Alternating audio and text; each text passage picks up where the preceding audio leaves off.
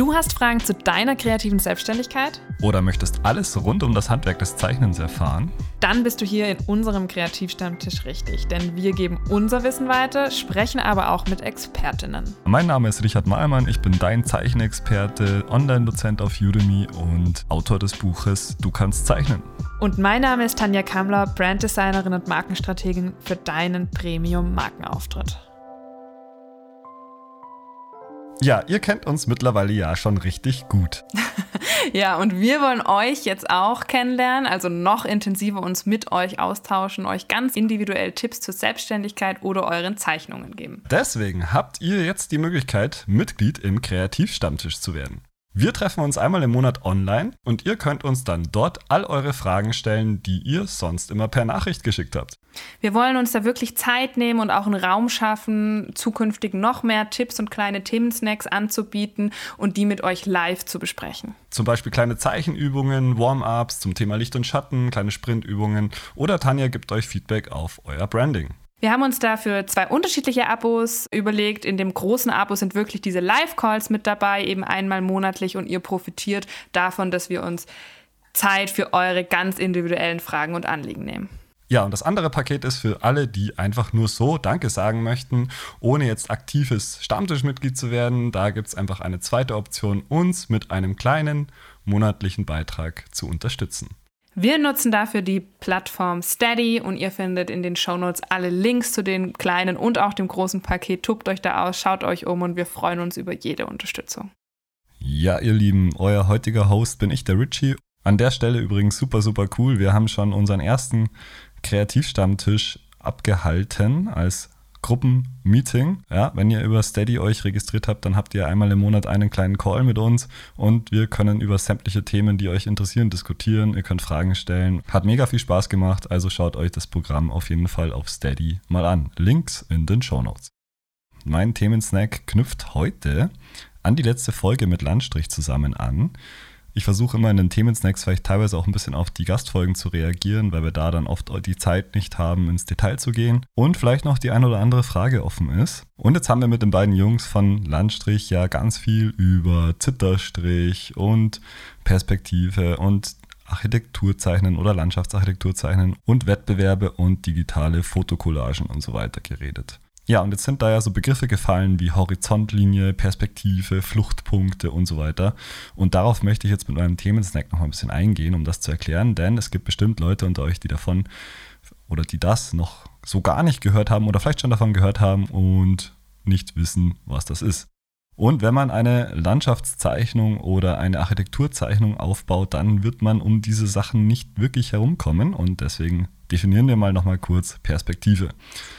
Ja, die Perspektive, die Perspektive ist im Endeffekt der Standpunkt, von dem wir etwas sehen. Ja, das kann natürlich auch auf der Meinungsebene sein, aber hier im visuellen Bereich der Standpunkt und unser Standpunkt im Raum. Und die Perspektive beschreibt sozusagen die räumlichen Verhältnisse in die Tiefe. Also eigentlich Proportionen, nur sind unsere Proportionen oft zweidimensional auf dem Blatt Papier, ja. Das heißt, wir haben noch die Tiefe dazu, also wie weit geht etwas nach hinten, ja, in die Entfernung. Und da kommt dann auch das Wort perspektivische Verkürzung ins Spiel, denn unser menschliches Auge sieht alles, was weiter weg ist, immer kleiner. Ich meine, diesen Effekt kennen wir alle. Ja, wir schauen irgendwo in die Ferne. Ja, ihr seid in der Stadt unterwegs und ihr schaut einfach die Straße nach hinten werden die Häuser, die Bäume, die Autos, die Menschen, alles wird immer kleiner und zwar unendlich klein. Ja? Wenn wir jetzt eine, in der Wüste stehen und ganz weit in den Horizont schauen, dann wird alles so klein, bis irgendwann alles bis auf einen kleinen Pixel ja, verschwindet. Oder schaut euch eben mal Fotos an. Und das ist generell natürlich auch ein Tipp, um Perspektive und Tiefe, ja, Tiefe steckt ja fast schon in Perspektive, auch wenn es anders geschrieben wird, äh, dass man Fotos ja, analysiert. Das sage ich ja immer im Zeichnen. Objekte, wenn ihr irgendwo in irgendeiner Objektwelt gut werden wollt im Zeichnen, müsst ihr natürlich dann auch diese Objekte einfach ganz oft zeichnen und euch auch ganz oft anschauen. Und gerade in der Perspektive, im räumlichen, ganz viel analysieren. Genau hinschauen und hier sich auch wirklich mal auf die Straße stellen und die Häuser anschauen. Okay, was passiert mit dem Haus, das weiter bei mir ist Ja? Und was passiert mit den Häusern, welche weiter entfernt sind? Die werden immer kleiner und so weiter. Und das Ganze verkürzt sich entlang verschiedenen Linien. Das schauen wir uns aber gleich an.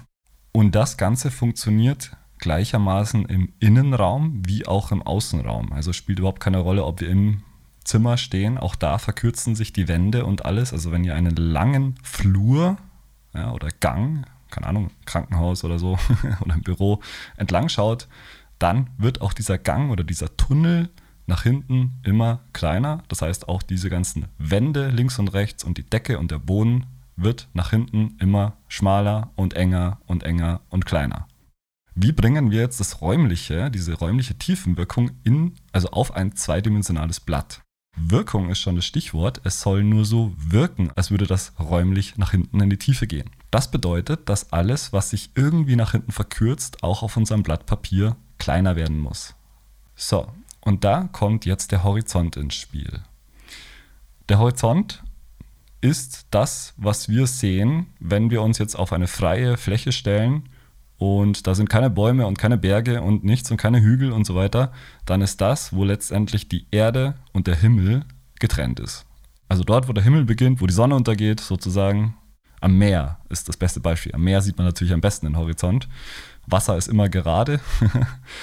dann geht die Sonne am Horizont unter und verschwindet unterm Horizont sozusagen. So, und diese Linie brauchen wir immer in jedem Bild, um uns orientieren zu können. Jetzt haben wir aber den Fall, dass meistens natürlich Berge und Bäume und Häuser im Weg sind und auch Hügel oder ja, alles Mögliche im Weg steht. Im Innenraum haben wir gar keinen Horizont, weil wir ja eine Wand davor haben. Also müssen wir uns denken, wo ist der Horizont. Ja, manchmal findet man ihn vielleicht noch irgendwo zwischen zwei Häusern durchblitzen, brauchen wir aber nicht unbedingt. Wir können uns den auch zusammenreimen. Entweder wer schon ein bisschen fit mit Fluchtlinien und Fluchtpunkten ist, braucht einfach nur sich überlegen, wie die Fluchtlinien der Häuserkanten sind und wie sie sich nach hinten verkürzen. Und dort, wo sie sich von oben und unten schneiden, dort ist die Horizontlinie.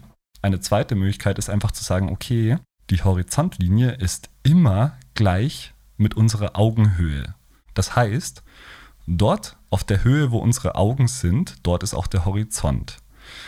Das heißt, wenn ihr jetzt vor einem Haus steht, das ein bisschen weiter entfernt ist, und ihr seht zum Beispiel eine Tür, dann könnt ihr euch einfach vorstellen oder auch in, kurz anskizzieren, okay, wo wäre der Kopf der Person, die jetzt in der Tür, in dem Türrahmen stehen würde. Und dort, wo der Kopf ist, ist auch ungefähr, ja, plus minus, der Horizont wenn wir davon ausgehen, dass die Person ungefähr gleich groß ist wie wir. Ja, damit haben wir schon mal den Horizont gefunden, wenn das Haus nicht auf einem Hügel steht. Ja, da wird es dann wieder ein bisschen komplizierter, da muss man sich einen anderen Referenzpunkt suchen. Ja, würde ich mir einen Baum unten auf der Wiese suchen und schauen, okay, wenn ich jetzt neben dem Baum stehen würde, wo wäre da jetzt ungefähr der Kopf? Und auf dieser Höhe ist die Horizontlinie. Und diese Horizontlinie sollte man sich natürlich, wenn man eine Zeichnung aufbaut, immer einmal aufs Blatt Papier auch einzeichnen. In der Regel ist die eher weit unten, also im unteren Viertel des Blatts, weil wir ja auch relativ weit unten stehen und weil alle Gebäude und Bäume in der Regel ja größer sind als wir. Also befindet sich das alles irgendwo überhalb des Horizontes. Wir sehen die meisten Sachen ja, die größer sind als wir, von unten. Und alles, was über der Horizontlinie ist, wird auch von unten wahrgenommen. Alles, was unterhalb der Horizontlinie ist, also zum Beispiel ein ein, ein, ein Hund ja, oder ein kleines Bobbycar oder was auch immer, das sehen wir von oben, weil es kleiner ist als unsere Augenhöhe, also unterhalb unserer Augenhöhe. Deswegen sehen wir das Ganze von oben. Das befindet sich alles unterhalb der Horizontlinie. Es gibt natürlich auch den Fall, dass wir etwas weder von oben noch von unten sehen, weil es quasi auf der Horizontlinie liegt. Dann sehen wir von einem Gebäude sehen wir natürlich weder den Boden, weil wir nicht unterhalb des Gebäudes sind, wir sehen aber auch nicht das Dach, weil wir nicht größer als das Haus sind.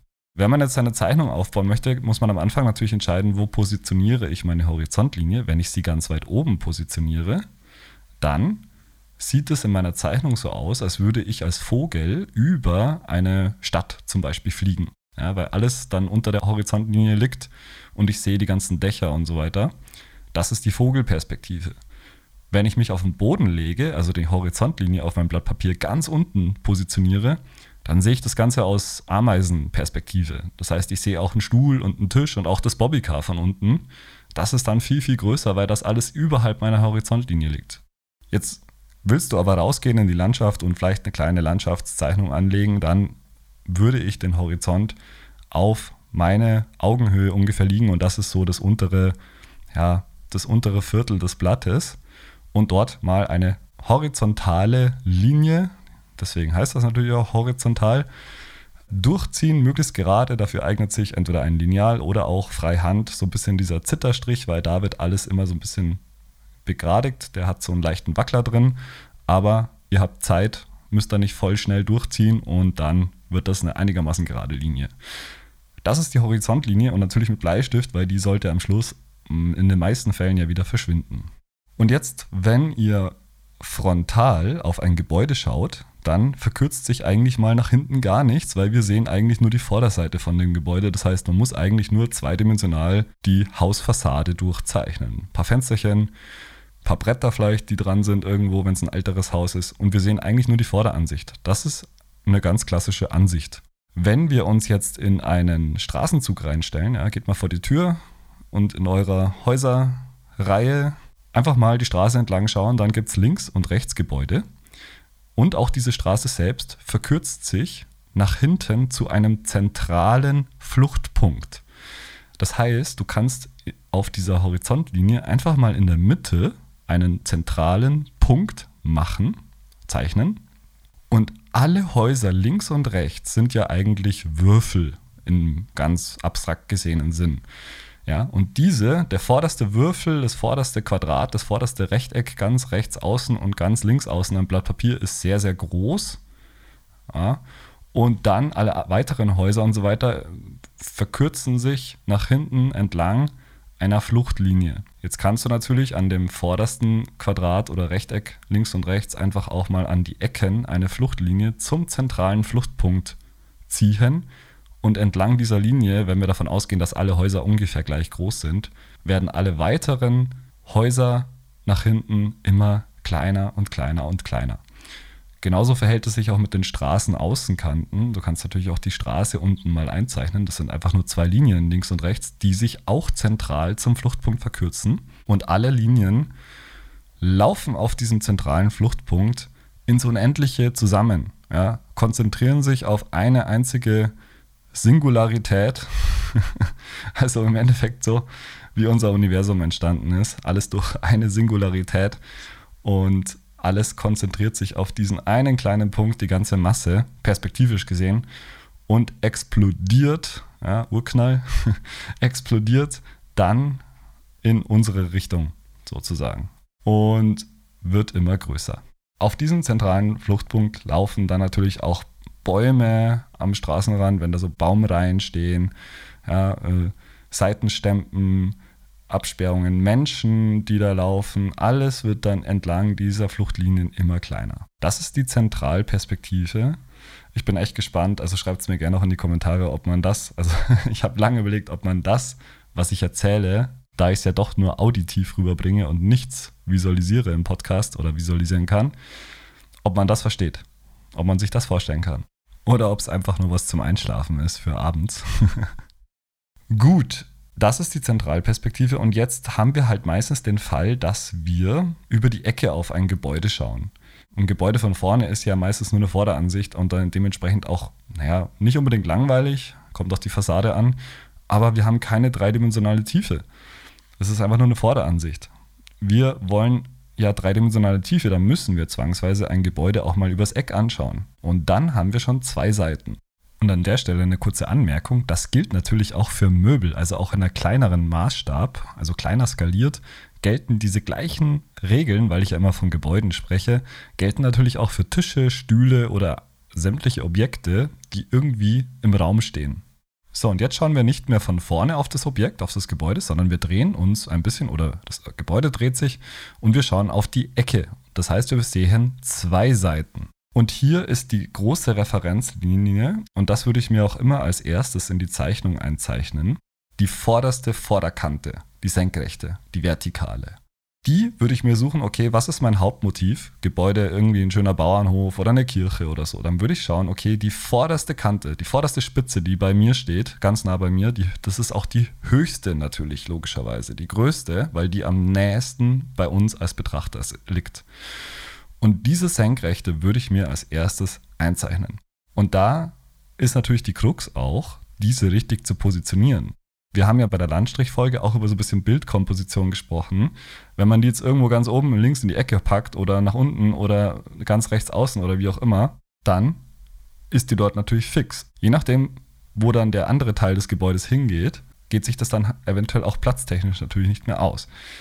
Deswegen würde ich mir im realen Motiv überlegen, okay, wo ist das Haus positioniert? Diese Vorderkante, ist die eher im rechten Drittel des Blatts oder im linken Drittel oder ja, also einfach diese Verschiebung nach links und rechts, dass das stimmt. Wo liegt die? Wo ist die positioniert? Gerne hier natürlich auch immer so dieses, diese kleinen, was auch der Gero und Matthias angesprochen haben, mal schnell so eine kleine in der Ecke oben, mal schnell so eine kleine Vorskizze machen, so eine kleine Miniscribble oder ein paar, um sich das Bild kurz einzuteilen. Was will ich alles drauf haben? Will ich noch den Baum links? Passt der noch mit drauf?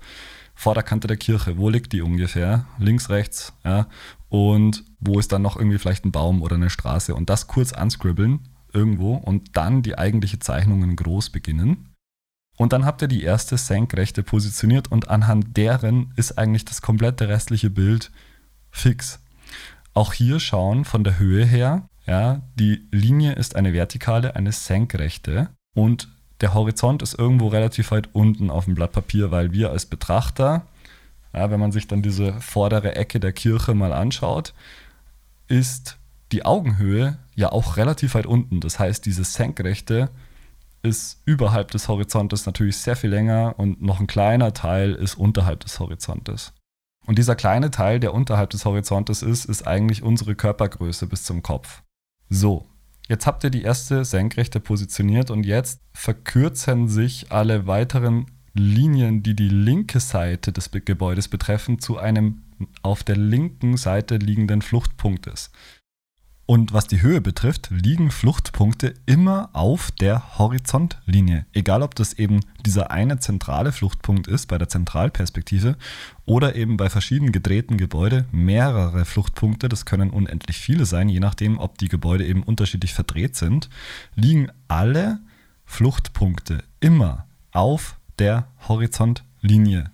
Beziehungsweise immer dann, wenn das Gebäude nicht noch nach oben irgendwo schräg geformt ist, das ist dann wieder Spezialfall. Aber wir gehen jetzt mal vom einfachen Fall aus. Das heißt, alle Fluchtpunkte liegen auf der Horizontlinie. Deswegen brauchen wir die Horizontlinie auch. Egal, ob wir sie jetzt in real sehen oder nicht. Wir brauchen sie fiktiv als ja, Anhaltslinie, als Waagrechte. Und alle Fluchtpunkte sind irgendwo auf der horizontalen Linie verankert. Jetzt ist nur noch die Frage, inwieweit die nach links oder rechts eben verschoben sind. Und das ist so ein bisschen knifflig. Wie weit sind die nach links und rechts verschoben? Die können nämlich auch das Bild, ja, das Blatt Papier sogar verlassen, also außerhalb des Blatt Papiers liegen. Zurück zu unserem Beispiel. Jetzt habt ihr die erste Senkrechte eben hingestellt und jetzt verkürzen sich alle weiteren Linien, die die linke Seite des Gebäudes betreffen, zu einem auf der linken Seite liegenden Fluchtpunktes. Und wir wissen jetzt, dass der Fluchtpunkt auf der Horizontlinie liegt, aber eben nicht so genau, wie weit jetzt nach links verschoben. Dafür bräuchte man eigentlich einen Grundriss oder eine Draufsicht. Das muss man sich jetzt ein bisschen denken und abschätzen. Schaut euch an, wie steil die Dächer der Gebäude oder des Gebäudes, wenn das jetzt ein Würfel wäre, schaut ihr an, wie steil die linke Seite nach unten geht, nach hinten unten. Und zeichnet diese Linie als Fluchtlinie mal ein. Und das Ganze auch mit der Bodenlinie. Die wird etwas flacher sein, ja, weil, die, weil die Vertikale natürlich sehr viel weiter oben auskragt über dem Horizont. Deswegen ist die obere Linie natürlich steiler. Und das ist dann ein Fluchtpunkt links, auf der linken Seite. Damit haben wir die linke Seite des Würfels abgedeckt. Jetzt musst du ja doch die rechte Seite zeichnen, weil wir ja auf, übers Eck auf das Gebäude schauen. Es macht natürlich generell Sinn, auch komplexe Gebäude immer erstmal in den Würfel einzubetten ja, und dann auszuschmücken.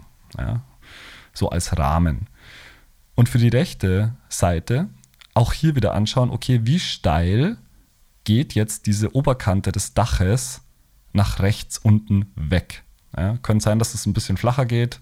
Es kann auch sein, dass der Fluchtpunkt aus dem Papier herausgeht. Das ist oft der Fall im Realen, dass, dass der Fluchtpunkt eigentlich gar nicht aufs Papier passt.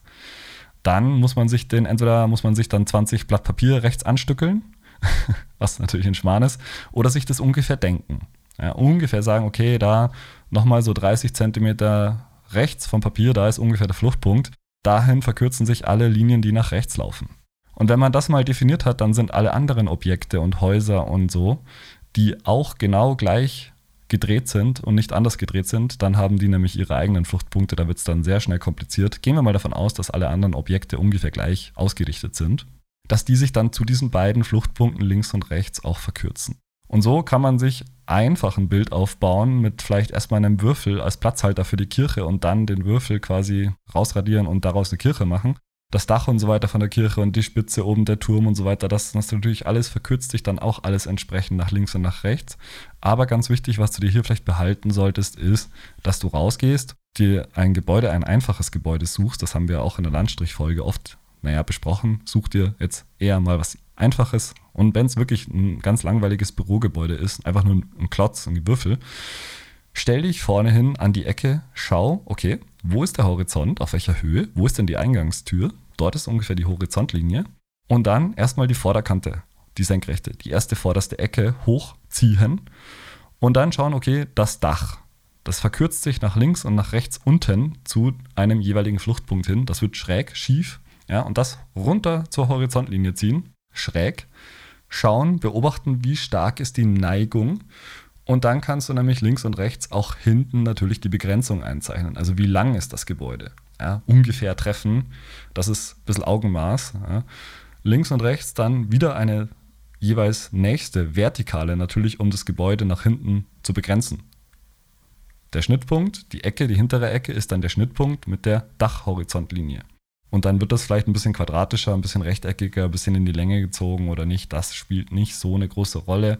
Das würde ich ein paar Mal üben und versuchen, dieses einfache Gebäude möglichst gut zu treffen, richtig im Bild zu positionieren und so können dann komplexe Perspektiven aufgebaut werden und alle Fenster und Türen und Fassadenelemente, die irgendwie gleich gerichtet sind, also gerastert sind, gerade so Häuserfassaden und Fensterreihen, verkürzen sich natürlich auch dementsprechend nach links und nach rechts entlang einer Fluchtlinie zum gleichen Fluchtpunkt. Und hier wirklich Fotos anschauen, beobachten, ganz wichtig.